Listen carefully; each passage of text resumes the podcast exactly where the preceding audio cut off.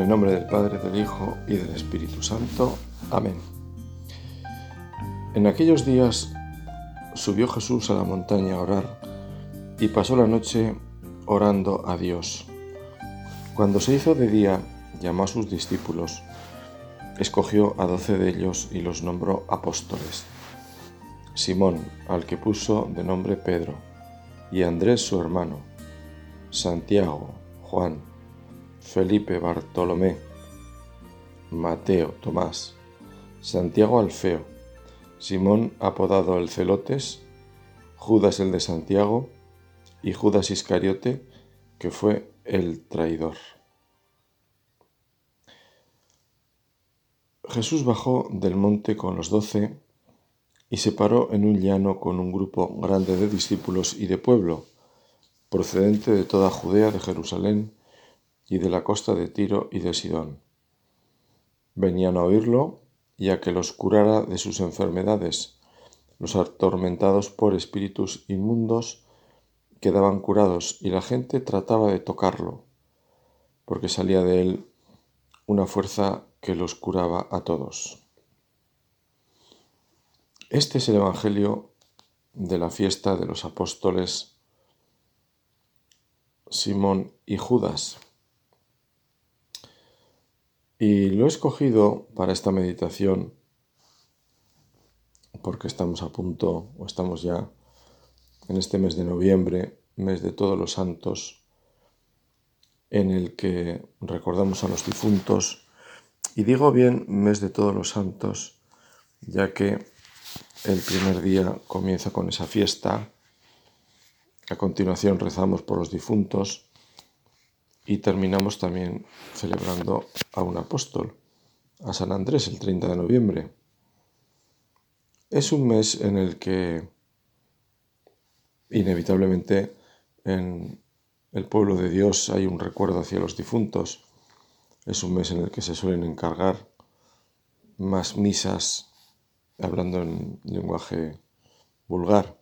La gente tiene el recuerdo de sus seres queridos más vivo y por eso los encomienda en las misas. Quizá a una con lo que es también lo climatológico que siempre influye, el día más corto, menos luz. Eh, hace también, comienzan, se decía antes, las primeras heladas y nevadas. Por todos los santos nieve en los altos. Yo había escuchado y el otro día me dijeron otra también nieve en los campos, había otra. Bueno, en fin. Eh, es así, suele ser así. Todo este clima, digamos que, eh, pues evidentemente invita más a, a, recogerse por razones lógicas, al menos aquí en Europa es así. Bueno, pues sea así o no sea así, en cualquier caso, seguimos lo que es la liturgia de la Iglesia, que como digo nos invita a tener presentes a quienes ya han pasado a ese otro lado que decimos, los del otro lado, los que esperamos con Dios y por los que rezamos, y allí donde esperamos también un día estar nosotros y vernos con ellos en el Señor. Eso es nuestra, nuestro destino. Seréis lo que somos, fuimos lo que sois. Siempre lo recuerdo en estas fechas la inscripción en un cementerio, por otra parte una frase que es un clásico muy antiguo, no, no recuerdo exactamente dónde venía, pero en fin, algo profundamente antiguo y por otra parte tremendamente cierto, claro. Pues bien, hoy un poco haciendo un homenaje a esa santidad de cada día, vamos a meditar con este Evangelio de los santos Simón y Judas pocos datos tenemos de ellos. Precisamente por eso también me, gustaba, me gustaba elegirlos porque son un poco, si vale hablar así, los santos del ordinario, en el sentido de que, pues eso, poco sabemos de ellos, como pocos sabrán de nosotros, pero también nosotros estamos llamados a ser santos exactamente igual que ellos. De Simón sabemos que era cananeo, también también lo llamaban el celotas. Celotes ya sabemos que eran Los celotes eran gente un, tanto violenta que portaban armas normalmente de un movimiento eh, pues de liberación mm, frente al poder romano. No sé si decir el equivalente quizá a terroristas, pues, pues hay quien dice que sí, en fin, no lo sé, yo no soy un especialista, pero bueno, el caso es que llevaban armas y, y no andaban en tonterías también. Bueno, Simón y Judas. Judas es el famoso, o que ha pasado la piedra popular, Judas Tadeo, que suele, es un santo por otra parte muy, muy popular. Yo creo que es de los santos que aparecen, que nunca han abandonado la prensa, ¿no? Siempre aparecen por ahí en, algún, en alguna esquina del periódico de papel a San Judas Tadeo pidiéndole esto, agradeciéndole lo otro, ¿no?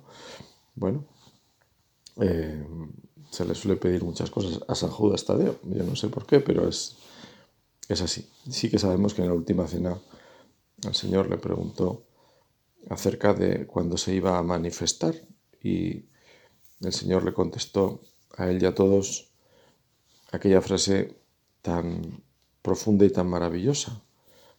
El que me ame observará mi palabra, mi Padre le amará y vendremos a él y haremos morada en él, una frase con la que nos ponemos a pensar y nos quedamos completamente sobrepasados. Que tú, Señor, estés en mi corazón, la Trinidad Santísima, este misterio, que tú estés en mí o yo en ti. Decía un profesor que daba esta asignatura de, de Trinidad, que era lo mismo, el Señor está en nosotros o nosotros en el Señor. Ese misterio del cristiano eh, bautizado en gracia de Dios, pues vivimos en esta, en esta realidad. Es nuestra realidad más profunda, nuestra realidad más eh, consoladora y a la vez nuestra riqueza. No, no necesitamos más ni aspiramos a más. Así entendemos lo que decía Santa Teresa. Si Dios está conmigo, me basta. Si Dios está conmigo, ¿quién contra mí?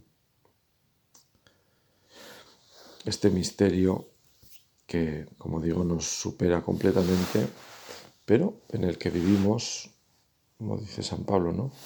En el vivimos, nos movemos y existimos. Pues es así. Y por eso esta consideración si la tuviéramos presente, ese tiene que ser nuestro camino. Este rato de meditación nos tiene que ayudar por esa vía de vivir en esa, en esa consideración, en esa conciencia de que estoy en el Señor. Nuestra alma en gracia mientras no nos apartemos del Señor por el pecado grave, y aunque así fuera, sabemos que podemos recomponer esa unión Dios la recompone con su misericordia. Nos basta pedirle perdón en el sacramento de la confesión. Qué grande es Dios, qué cercano. El Dios que como todo lo puede, eh, entra en nuestro corazón. Esa es, su, esa es también su delicia. Mi delicia es estar con los hijos de los hombres. El Señor se goza de estar con nosotros, en cada uno de nosotros y todos unidos con Él en Cristo. Por eso formamos así ese Cristo al cual van agregándose y va creciendo según crece también y crece el número de hijos en la iglesia. Judas significa, según he podido saber, eh, honrado significa alabanza a Dios. Y Simón significa Dios le escucha, Dios le oye. Estos nombres hebreos que tienen siempre una referencia normalmente a Dios y que expresan también, o al menos cuando se ponen, ya lo sabemos, quieren expresar el sentido de la vida de la vida de una persona, pues también son dos nombres muy bonitos. Alabar a Dios, escuchar a Dios. Se puede decir que nos sirve como el lema de la vida, ¿no? Escuchar a Dios, alabar a Dios. Cuando a una persona importante le hacen una entrevista de estas, de preguntas y respuestas rápidas, ¿para usted qué es imprescindible? Pues yo qué sé, a veces la gente pues dice, o que se llevaría usted a una isla desierta, ¿no? La típica pregunta así un poco, pues yo me llevaría la música, me llevaría, no sé, una palmera también, claro, para que no me achicharre el sol, alguna tontería así, ¿no? Eh, para usted que es imprescindible, pues podríamos nosotros contestar, pues ser Judas, es que sonaría fatal, pero explicándolo quedaría está bien, ¿no? Alabar a Dios. Judas significa alabanza a Dios. Para mí es fundamental alabar a Dios. Eso no me lo puede quitar nadie además. Para mí es fundamental ser Simón, escuchar a Dios, escuchar al Señor, escuchar su voz. Igual que para un enamorado, pues escuchar la voz de la persona a la que ama, pues es tan importante que no se, esa, esa, broma típica que se hace, ¿no? De los apaga tú, apaga tú, apaga tú. Nadie quiere apagar porque no quiere dejar de escuchar la voz. La, la, la, voz de la persona a la que amas, ¿no? Escuchar al Señor, ser escuchados por el Señor. Simón es Dios nos escucha. Dios nos escucha. Antes de que abramos la boca, el Señor nos está escuchando. El Señor sabe lo que hay en nuestro corazón. Qué grandeza tiene esto. Ahora que estamos en esta meditación, al Señor le podemos decir, Señor, tú ya sabes lo que hay en mi corazón. Yo puedo acertar a explicártelo. ¿Qué hay en mi corazón eh, profundamente que me inquieta, que me alegra, que me que me mueve, que me paraliza, pues tú, Señor, ya te lo sabes.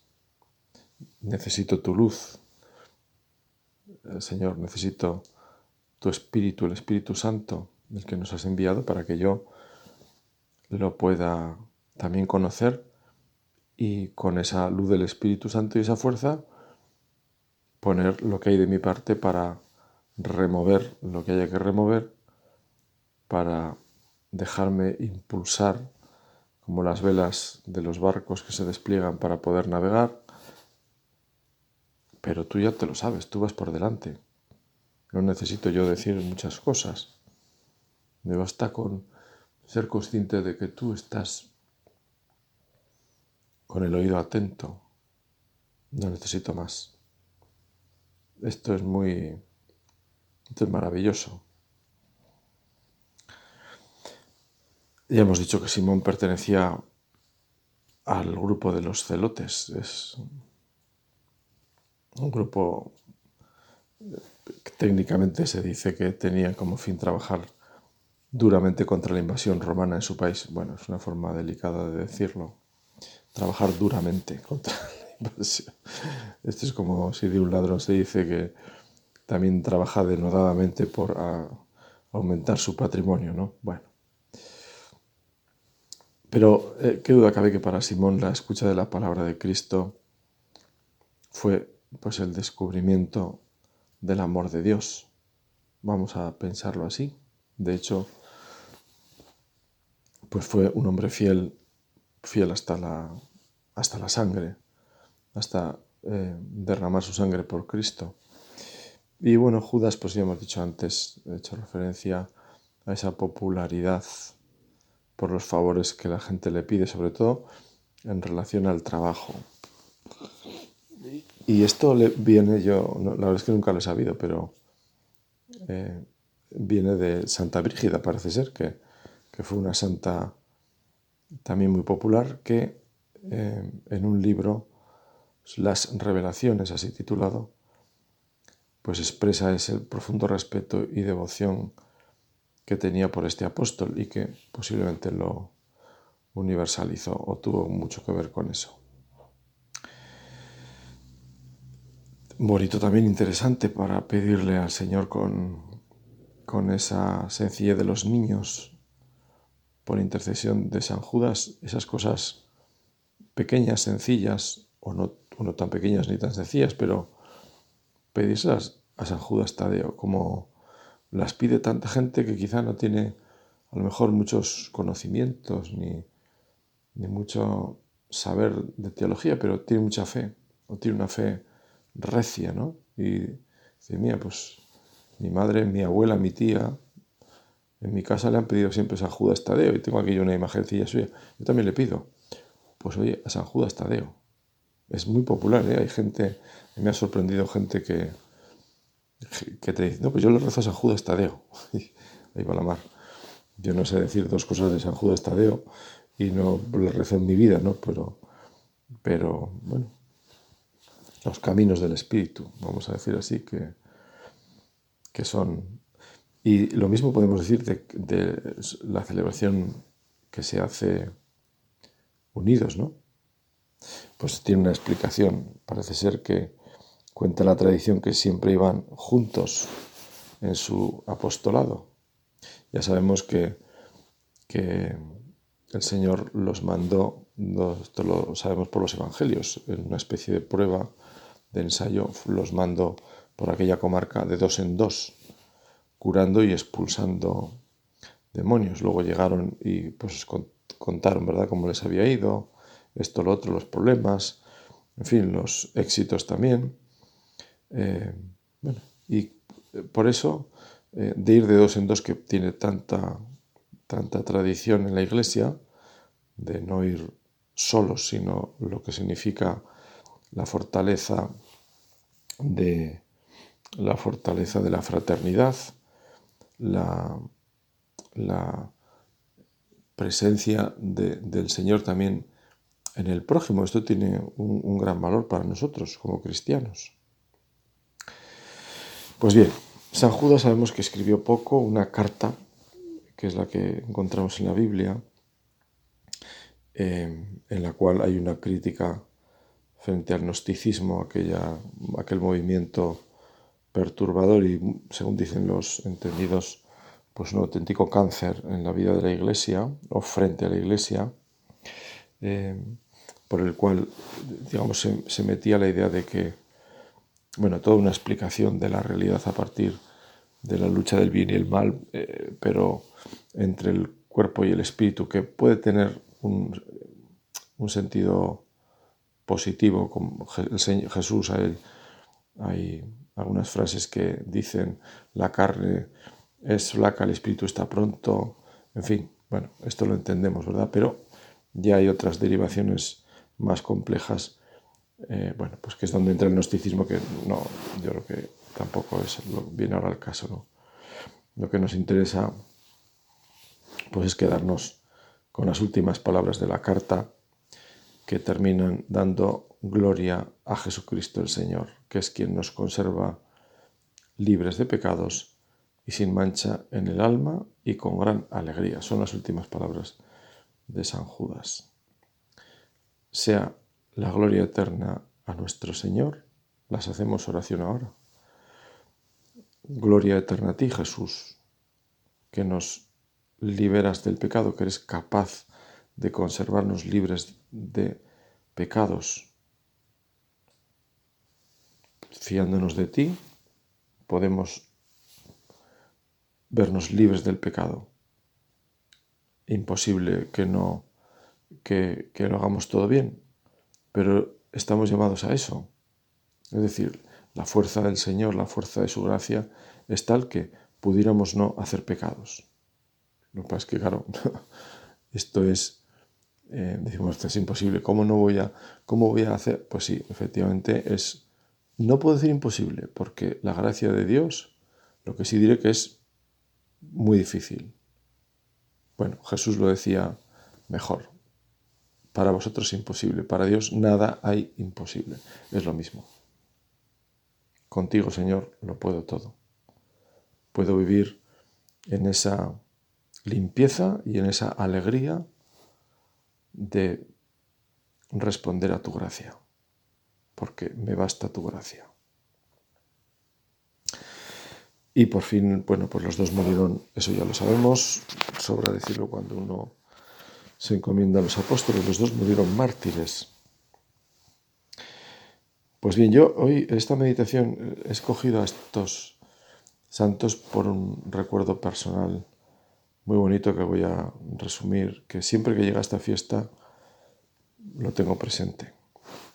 Y es el siguiente, estando yo de párroco hace ya, se pasa el tiempo, quizá haga más de 20 años ya, en una parroquia en el pleno camino de Santiago, pues eh, tal día como hoy, día de la fiesta de San Simón y San Judas, recuerdo que, era, era, un día de labor, no, era, no, coincidió, no coincidió con festivo, eh, pues bien, entró un peregrino a la sacristía, era brasileño, un señor pues ya de mediana edad, yo calculo unos 50 años, una cosa así, entre 40 y 50 años.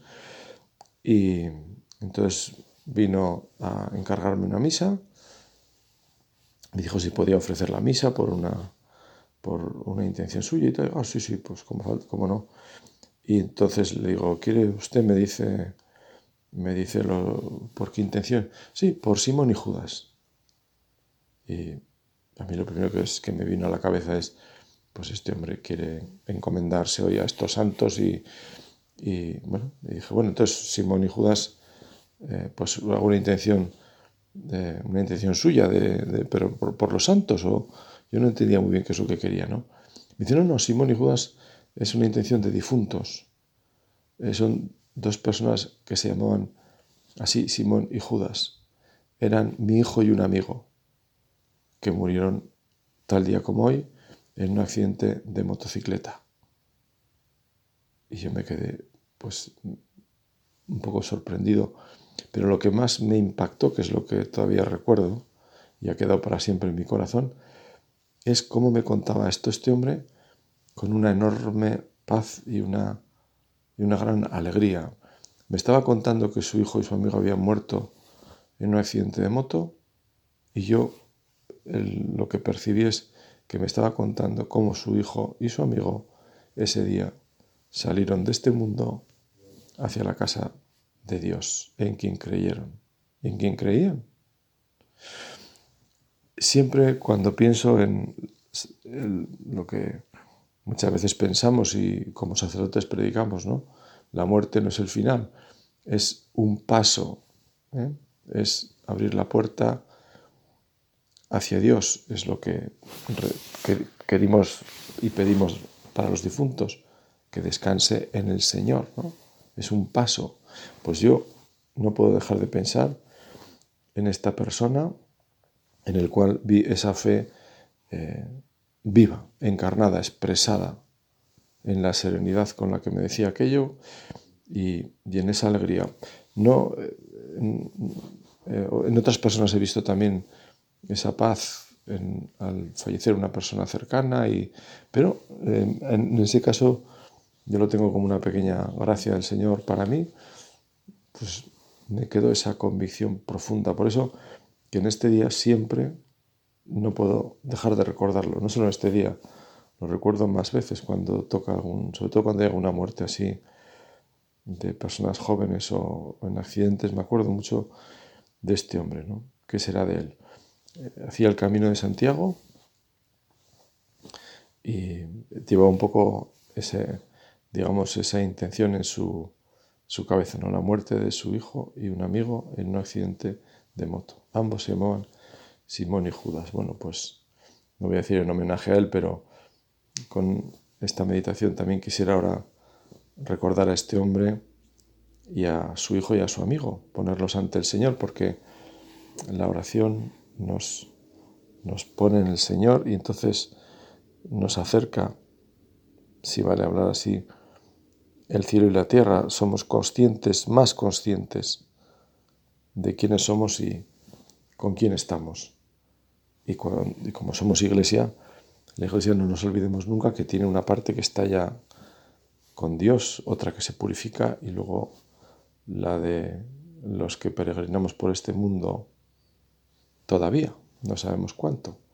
Pero todo eso es la iglesia y cuando rezamos la iglesia entera reza. Entonces, también es, es bueno que no perdamos nunca esta conciencia de quiénes somos, dónde estamos. Yo no estoy solo, estoy en la iglesia y no solo físicamente en la iglesia. Cuando voy a la iglesia estoy con otros, sí también, pero aunque vaya a la iglesia y esté solo, la iglesia está conmigo. Los, los que están con Dios y los que se purifican, estoy con ellos. Y de modo especial al celebrar la misa. Este mes de los difuntos, el mes de los santos, nos invita a esas consideraciones. Nos invita a pensar, y no es un pensamiento cruel como puede parecer a algunos, en lo que San Francisco llamaba la hermana muerte. Así la tenemos que, que mirar con ese realismo maravilloso con la que la han mirado siempre las personas de fe, las personas que han vivido con la cabeza en el cielo, las personas que han considerado su partida una ganancia, y a todos nos vendrán santos y santas a la cabeza, que vivían muy en la tierra, estoy pensando en Santa Teresa, ¿no? la santa andariega, la que pateó tantos kilómetros en Castilla, pero que tenía la cabeza en el cielo, que muero porque no muero, que muero porque no muero. Qué bonito.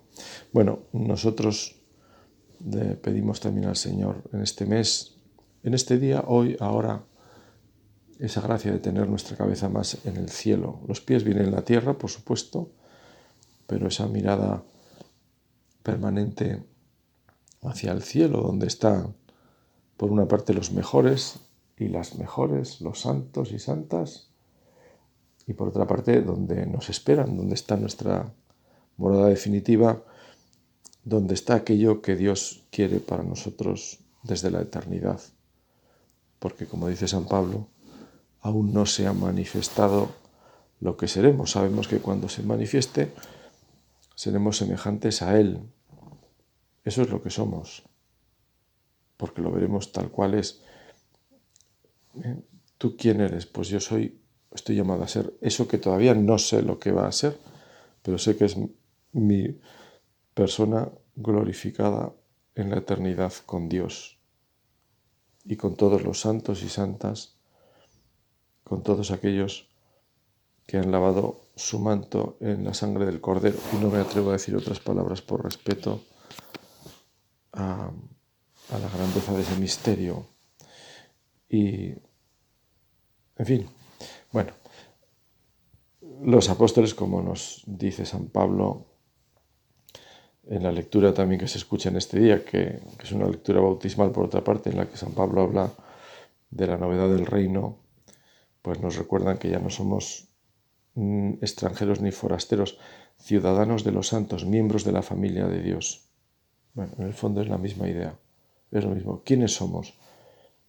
Miembros de la familia de Dios, somos ciudadanos de los santos. Eso somos. Vuelvo a aquella pregunta, ¿qué es importante para usted? La pregunta más radical que podían hacernos. ¿Y usted quién es? ¿Yo quién soy? Yo soy miembro de los ciudadanos. Sería esto. Contestarlo así, ¿verdad? En un programa de esto sería tremendo, ¿no? Bueno, posiblemente nos pondrían la camisa de fuerza directamente, ¿no? Yo soy ciudadano de los santos, miembro de la familia de Dios. Esto es lo que la Virgen se sabía. He aquí la esclava del Señor, pero del Señor, no de mí mismo, ni de las cosas, ni de las modas, ni de, del Señor. Pues con ese deseo terminamos, que lo ponemos en manos de la Virgen, para que, sabiendo quiénes somos, el Espíritu Santo, como a ella, nos vaya llevando por ese camino y como ella sobre todo nos dejemos llevar. Que así sea.